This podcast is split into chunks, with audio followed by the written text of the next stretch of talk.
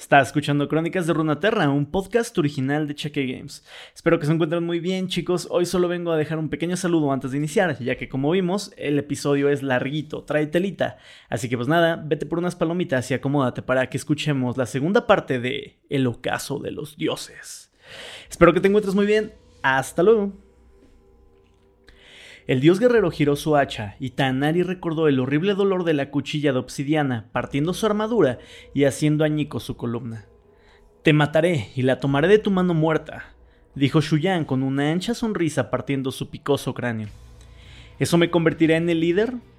Su caparazón quinitoso se abultó sobre sus hombros, adornando con protuberancias de espinas de hueso y cuchillas de acero. Incluso en su mejor época, Tanari no podía vencerlo. Pero Kaleka había ocurrido hace varios siglos, y desde entonces Tanari había aprendido nuevos trucos. ¿Me combatirás con eso? preguntó Shuyan, señalando el chalicar con su hacha. No, dijo Tanari, girando para entregárselo a Misha. Su peso era tal que ella casi no podía cargarlo, pero le guiñó un ojo y él de nuevo percibió un gozo caprichoso de su parte, como si el hecho de la inminente pelea de los dioses le resultara entretenido. Shuyan hizo una mueca. ¿Entonces qué? ¿Me enfrentarás desarmado? ¿De eso se trata?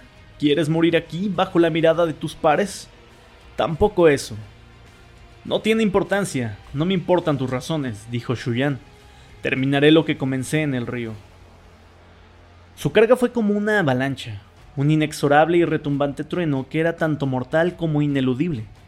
Tanari había visto falanges enteras destrozadas por él, gigantes derribados y puertas de fortalezas venidas abajo. Tanari se arrodilló y colocó sus manos contra el piso de cristal del anfiteatro. Sintió corrientes de magia corriendo a través de su estructura, y los dorados de poder vinculándolo con cada ser vivo de pie sobre él. Los mortales eran como pequeñas chispas que surgían de un incendio, fugaces e insignificantes, pero los dioses guerreros eran soles recién nacidos de agitada magia recurrió a su poder, tal como Misha le había enseñado. Tomó una cantidad de clarividencia maldita de Shabaka y Shabake, experimentando sus sentidos ajenos retorcerse dentro suyo. La agilidad reptiliana de Zipax se disparó a través de su vetusto cuerpo, la rabia de Sigantus y el sentido de justicia de Enakai. Tanari cerró su ojo, sabiendo dónde impactaría el golpe de Shuyan se meció hacia un lado, la espada cortando a un pelo de su garganta. El ataque de Shuyan fue como un trueno, y Tanari se hizo a un lado, tomando uno de los enroscados cuernos de caracola de su agresor. Saltó sobre la espalda de Shuyan y su antiguo hermano rugió furiosamente. El dios guerrero rodó, tratando de sacudirse a Tanari, pero este lo sujetaba fuertemente. El involuntario don de los mellizos clarividentes le permitió a Tanari anticipar cada salvaje movimiento que hacía su enemigo. Shuyan invirtió el agarre de su hacha y la blandió sobre su hombro, como el látigo de púas de un penitente lunático. Tanari rodó a un costado cuando la cuchilla golpeó, haciendo un profundo y sangriento hoyo en la armadura antinatural de Shuyan. El nacido del sol bramó furiosamente mientras desprendía la cuchilla de su endurecida piel en una marea de sangre. Uno de sus cuernos pendía de mínimos hilos, y Tanari lo arrancó de su corazón. Blanco marfil y curvado como una cimitarra. Su punta estaba bañada en hierro y era afilada como una aguja. Shuyan golpeó la pared del anfiteatro con un poderoso impacto que lo destrozó en fragmentos giratorios de afilado cristal. Numerosos cuerpos mortales cayeron a la arena solo para ser aplastados bajo las pisadas de los dioses guerreros en pugna. Shuyan arrojó a Tanari de su espalda. Este cayó estrepitosamente sobre el suelo, aún aferrándose al afilado cuerno. Shuyan se dio la vuelta y blandió su hacha en un golpe mortal, pero Tanari se hizo a un lado, y el piso estalló en cuchillas de cristal. En cambio, el retorcido pie de Shuyan pisoteó su pecho, inmovilizándolo contra el suelo. Sintió el crujir de sus costillas, un astillo perforando su pulmón. El peso era gigantesco, fácilmente capaz de aplastarlo como un insecto. El chalicar será mío, gritó Shuyan. El curtido cráneo como casco del dios guerrero se extendió de su caparazón armado, mostrando su cuello pálido y grueso con sus palpitantes arterias. Los desalmados ojos negros se abultaron ante la promesa de asesinar a otro rival. Como lo había prometido, Shuyan se había propuesto terminar lo que había comenzado en las riberas del río Kalek. No, gruñó Tanari a través de sus ensangrentados colmillos. No sucederá. Desató un impulso de conocimiento recién aprendido, desconocido para el resto de los suyos. Parpadeó y una terrible sensación de precipitación a través de un vórtice interminable lo sobrepasó. Un túnel rodeado por horribles monstruos que merodeaban justo al otro lado del umbral. La sensación duró tan solo una fracción de segundo, pero pareció una eternidad.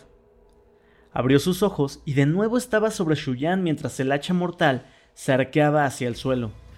Un fuerte sonido de aire desplazado retumbó detrás suyo al tiempo que el fugaz portal se cerraba. Tanari levantó por los aires el sangriento cuerno y lo enterró en el ojo de Shuyan. La punta se hundió profundamente en el cráneo del dios guerrero. La fuerza inhumana de Tanari llevó la longitud total del cuerno hacia la masa cerebral de Shuyan. Fue un feroz golpe mortal, pero Shuyan se mantuvo firme. Su carne ascendida se rehusaba a admitir que estaba muerta. Tanari saltó mientras el enorme dios guerrero caía sobre sus rodillas, con el sonido del desbalance de una montaña.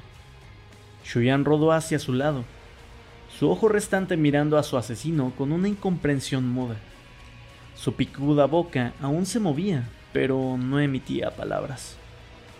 Tanari respiraba como si se atragantara en convulsiones que sacudían sus ensangrentados colmillos.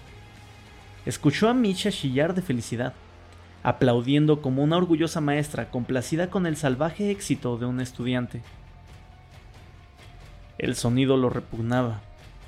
Incluso si las cosas hubieran salido tal como lo había planeado, ya sospechaba que tendría que matar por lo menos a uno de su hermandad. Pero no había disfrutado esta posibilidad. Shuyan y él nunca habían sido cercanos, pero habían peleado lado a lado por la gloria de Shurima, en los tiempos en el que el sol los bendecía y llenaba sus cuerpos de fuerza. Se arrodilló junto a su oponente caído y posó una de sus peludas manos sobre su cabeza. La sangre brillaba con la luz de estrellas forjadas por dragones. Lo siento mucho, hermano, susurró. Un rugido de angustia se elevó de los campeones de Shuyan, mas no como una señal de luto por su dios caído. Odiaban demasiado a Shuyan como para llorarlo, ni tampoco como sed de venganza. El rugido era por sus propias vidas perdidas.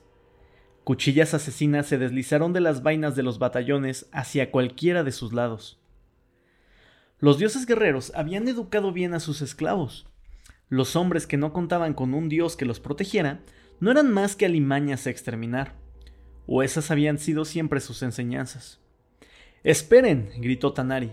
Campeones, enfunden sus espadas. Estos no eran sus batallones, pero él era un nacido del sol, por lo que la grandiosa autoridad de su voz interrumpió su marcha.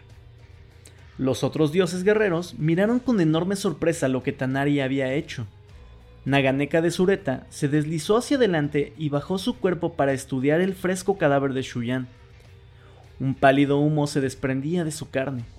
Las energías celestiales ya estaban abandonando la carne mortal de su cuerpo. Se retiró la capucha y reveló sus varios ojos hipnóticos, delineados con ceniza, y escamosos labios de los que sobresalían largos colmillos de ébano. Se agachó sobre la herida de la espalda de Shuyan y sacó la lengua para probar la muerte. Rast estará decepcionado, dijo con un siseo húmedo y reptiliano. Había jurado que él mataría a Shuyan. Sus portadores de vida, cegados por el veneno, se mezclaron detrás de ella, sin saber qué hacer ahora que su agraviada reina había hablado. Los demás se aproximaron cautelosamente. Enakai y Zipax miraron a Tanari con un recién descubierto respeto. Los demás se concentraron en la muerte de Shuyan, pero habían atestiguado cómo Tanari hacía algo imposible, incluso para un dios guerrero. Shabaka y Shabake rodearon el cadáver. Sus atrofiadas alas revolotearon agitadamente. Portaban el aroma de la muerte como una mortaja. La corrupción que los había tocado a todos se tornaba más obvia en ese par. Sus ojos de onix, ojos que habían visto demasiado, miraban rápidamente en todas direcciones. Le dijimos que hoy iba a morir, ¿no es así, hermana? dijo Shabaka. Nunca escuchan, respondió Shabake. Shabaka se rió. No, no, nunca escuches a los cuervos locos. ¿Qué sabemos nosotros? Solamente todo, ¿Ustedes lo previeron? preguntó Sigantus. Sí, sí, vimos que tendría una mirada muy cercana a su cuerno. Se lo dijimos, pero solo se rió. Pero ahora no se ríe más, ¿cierto, hermano? No, hermana. ¿Qué más vieron? consultó Sipax. Los mellizos clarividentes se acurrucaron juntos, susurrando y lanzando los pequeños huesos de un lado a otro entre ellos. Sus mentes se hicieron añicos durante la batalla, para sellar la gran grieta de Icatia. Nadie, ni siquiera un dios guerrero, podía mirar a los ojos a las titánicas entidades que observaban y combatían en el abismo sin perder un poco su cordura. Shabake frunció el ceño. El tejido del futuro está demasiado enmarañado para saber, y hay demasiados resultados posibles en el presente para ver con claridad, añadió Shabaka. No es seguro. Todos podríamos morir hoy, o solo algunos, dijo Shabake. O tal vez ninguno. Tal vez mates en este momento a Tanari, Sigantus, y todos sobrevivamos. Vivan para matarse entre ustedes otro día, graznó Shabaka. Ella lo desea. Ella es la piedra que desencadena la avalancha. Habla claramente, exigió Sigantus. ¿Quién quiere qué? ¿Piedras? ¿Avalanchas? ¿De quién estás hablando? De ella, chilló Shabaka, señalando más allá de Tanari, hacia la ligera figura de Misha. Ella es la mota de polvo en el ojo de los dioses. Misha estrechó el chalicar a su pecho, como una niña sosteniendo la espada de su padre. Sebutaro rugió y arrasó a Tanari hacia sus pies. El físico del lobo era esbelto, pero monstruosamente poderoso, y forjado con cuatro brazos musculosos, peludos y grisáceos encorvados en puños con garras. ¿De qué están hablando? gruñó. Esa. ¿Quién es? Tanaria ahogó un grito de dolor mientras crujían los torcidos huesos de su columna. Es una mortal, nada más, dijo. Siempre fuiste un maldito mentiroso, dijo Sebotaru, mostrando sus largos y torcidos colmillos. Dime la verdad, hermano, o te arrancaré la garganta antes de que puedas parpadear. Ella me ayudó a encontrar el chalicar, dijo Tanari. Sebotaru negó con la cabeza. El erudito enterró el chalicar con Setaka cuando escondió su cadáver, después de la perdición de Ikatia. ¿Cómo puede ser que una simple mortal supiera dónde encontrarlo? Ella no lo sabía, pero me condujo hacia Nasus. Los otros se olvidaron de Shuyan y le prestaron atención a Tanari. Viste al erudito, dijo Valeva. Las espinas de su espalda se extendían en anticipación. Nadie lo ha visto desde que mató a Monera por hurgar en las ruinas carbonizadas de la biblioteca de Nash Ramae. Yo lo vi, pero ha cambiado mucho desde la última vez que supimos de él. Sea cual sea la carga que lleve a cuestas, lo ha aplastado. Vive en una torre levantada sobre un acantilado oculto, observando la danza de las estrellas. Él la mandó para que me encontrara y me llevara a su torre. ¿Por qué a ti, Sisión Ganeca? ¿Por qué no cualquiera de nosotros? No lo sé, respondió Tanari.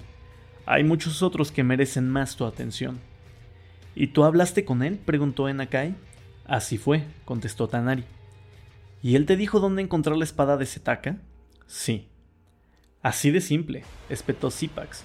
No, no fue solo así, gritó Tanari, soltándose de Sebotaro. Giró para recuperar el chelicar de Misha. El poder dentro del arma era potente e incesante. Le hablé de nuestra guerra, de cómo estábamos quemando el paraíso y desgarrándonos los unos a los otros como animales. Le dije que necesitaba el arma de Setaka para terminar con esta matanza. Nasus nos rechazó cuando cayó Asir, dijo Sigantus. ¿Por qué ayudaría ahora? Él rechazó a los nacidos del sol porque vio las amargas envidias y torcidas rivalidades que infectaban nuestros corazones dijo Tanari. Él ha estado recorriendo los senderos olvidados de este mundo, destrozado por la pena y a la deriva en los recuerdos de su hermano perdido. pero siempre termina arrastrado a su tierra natal. Tanari inhaló, haciendo muecas mientras sentía las corrientes mágicas cambiar dentro de él. Un agudo dolor proveniente del estómago lo apuñaló en el corazón. Y así es como comienza el fin. Misha le había advertido que usar la magia que ella le había enseñado cambiaría irrevocablemente incluso a un ascendido, rompiendo las amarras que unen el aliento inmortal de los dioses a la carne humana. Ese poder había mantenido a raya los dolores de la batalla sin fin y el paso de los milenios, pero algunas cosas nunca estuvieron destinadas para vivir eternamente. Entonces, el miedo lo tocó, frío y desconocido, pero luchó contra la paralizante ola de dolor y debilidad. Tienes razón, Sigantus. Nasos nunca peleará en nuestra guerra, pero eso no quiere decir que ignora lo que hacemos. Me dijo que las estrellas hablan de un futuro lejano en el que Shurima emergerá de las arenas una vez más, en el que el gobernante justo peleará para clamar el dominio sobre todo aquello que se ha perdido. Shurima se alzará nuevamente, dijo Sebotaru, incapaz de ocultar sus ansias. ¿Cuándo? No viviremos para presenciarlo, dijo Tanari. No todos nosotros. Shabaka interpuso su escuálida y escurridiza forma entre ellos. Sus atrofiados brazos apuñalaban el aire, sus oscuros ojos bien abiertos. Todos nosotros podríamos morir hoy, o solo algunos, chilló. Zipax la empujó. El chalicar, dijo, ¿formará parte del renacimiento de Shurima? Sí, contestó Tanari. Para bien o para mal, será un símbolo que unificará a la gente de Shurima. Esperaba que pudiera sanar las heridas entre nosotros, un recordatorio de lo que fuimos alguna vez y de lo que podríamos ser de nuevo.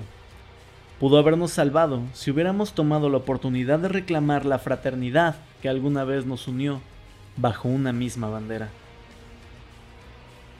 Sebotaro gruñó divertido. Y ahora sale la verdad a la luz. Nos reuniste aquí para reclamar el derecho de liderazgo, portando el arma de nuestro mejor campeón y elegido personalmente por el erudito. Tanari negó con su cabeza. No, yo nunca podría ser el equivalente de Setaka ni de Nasus. Todo lo que procuraba era el fin de esta guerra. Esperaba que pudiéramos hacerlo juntos. Pero ahora me doy cuenta de que eso era un sueño imposible. Tanari se alejó de su hermandad y se dirigió al centro del anfiteatro. Todas las miradas estaban sobre él, ocho dioses guerreros y miles de mortales. El dolor se esparcía por todo su ser, casi demasiado para soportarlo. Tragó saliva, sintiendo el sabor de las arenillas en el fondo de su garganta. Su pelaje se movía libremente en su cuerpo, en desordenados mechones. Cada movimiento se sentía como si vidrio roto se pulverizara en sus articulaciones. Giró para dirigirse a los otros. El poder sin límites nos volvió vanidosos, nos hizo creer que nada se nos podría negar. Eso nos convirtió en malos administradores de este mundo. No merecemos ser sus amos. Alguna vez nos nombramos como el huésped ascendido. ¿Qué somos ahora? ¿Darkin? Un hombre degradado por los mortales, quienes no desean entender lo que somos, ni lo que alguna vez estuvimos obligados a hacer. Elevó la mirada de su debilitado ojo hacia los miles que lo observaban desde los escalones del anfiteatro, las lágrimas surcando un camino a través de su escamada piel. Nos odian, y cuando los horrores del abismo resurjan, rogarán nuestro regreso, dijo Tanari, encontrándose con la ansiosa mirada de Misha. Pero ya no estaremos aquí. No habrá más que susurros en las canciones del viento una oscura leyenda de dioses imperfectos contada para reprender a los niños desobedientes. Con sus últimas fuerzas, Tanari embistió el chalicar contra el suelo cristalino del anfiteatro. El sonido fue ensordecedor, como un martillazo contra el velo del mundo. Las grietas del impacto se extendieron más lejos de lo que debían, y el cielo despejado ardió con el brillo diamantino de una estrella recién nacida. Pero este no era un resplandor dorado, era frío, despiadado y plateado. Lo que el sol hizo, la luna lo deshará, gritó Tanari, y una ardiente columna de fuego blanco atravesó el cielo de medianoche. Golpeó los brazos extendidos del chalicar y reflejó el fuego hacia afuera, atrayendo a los dioses guerreros y perforando sus pechos. Los quemó. Alcanzó el corazón arcano de su ser y devoró la magia que los conformaba. Shabaka y Shabake se esfumaron al instante en una nube de ceniza de plumas flotantes. Sus gritos fueron carcajadas de liberación cargadas con una resignada previsión. Zipax se retorció en la luz como un pez en un anzuelo. Pero incluso con su poder resultó insignificante frente a este fuego cósmico.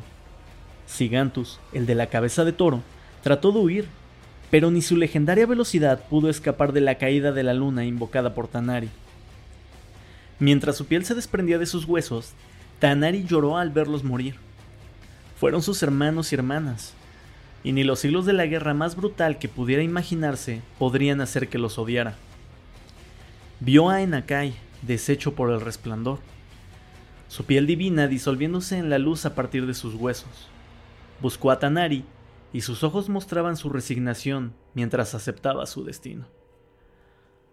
Sollozó por lo que fue forzado a hacer. La luz quemó su ojo restante, y un mundo de oscuridad se impulsó sobre él. Lo que quedaba de su fuerza huyó de su cuerpo y se desplomó sobre el suelo de cristal del anfiteatro. Escuchó los gritos y alaridos de hombres peleando, quienes desconocían los asuntos de los dioses. Más sangre derramada, pero también terminaría. ¿Acaso las huestes mortales continuarían la guerra que su especie había comenzado? Tal vez, pero sería una guerra mortal y finalizaría. Tanari se entregó a la oscuridad, perdido entre memorias de tiempos felices. Trató de recordar su vida antes de subir los escalones dorados para encontrarse con el sol junto a Enakai. Muy poco quedaba de esa época. Las memorias se perdían mientras el poder celestial llenaba su cráneo. Tanari escuchó pasos, pies con botas triturando el vidrio roto. Olfateó carne mortal, fétida, sudada y putrefacta. Eran olores que él reconocía, sus portadores de vida. Tanari levantó una mano, buscando el tacto de otro ser vivo, pero nadie la tocó. Sulpae graznó. ¿Eres tú? Teuspa. ¿Idrimi? Por favor, ayúdenme. Creo que... Creo que soy mortal de nuevo. Yo... Creo que soy un ser humano de nuevo. Lo eres, dijo una voz que parecía encontrarse al borde de una carcajada. Misha, susurró Tanari. ¿Han muerto todos? No.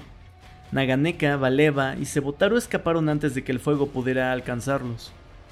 Pero están demasiado débiles, así que no serán un problema por demasiado tiempo. Son los otros, todos aquellos que no vinieron los que serán más difíciles de atrapar. No, debes acabar con ellos, jadeó Tanari. Incluso un dios guerrero herido podría conquistar este mundo. Confía en mí, dijo Misha. Lo que logramos aquí marca el principio del fin para los de tu especie. Así es que lo hicimos. Trajimos la paz.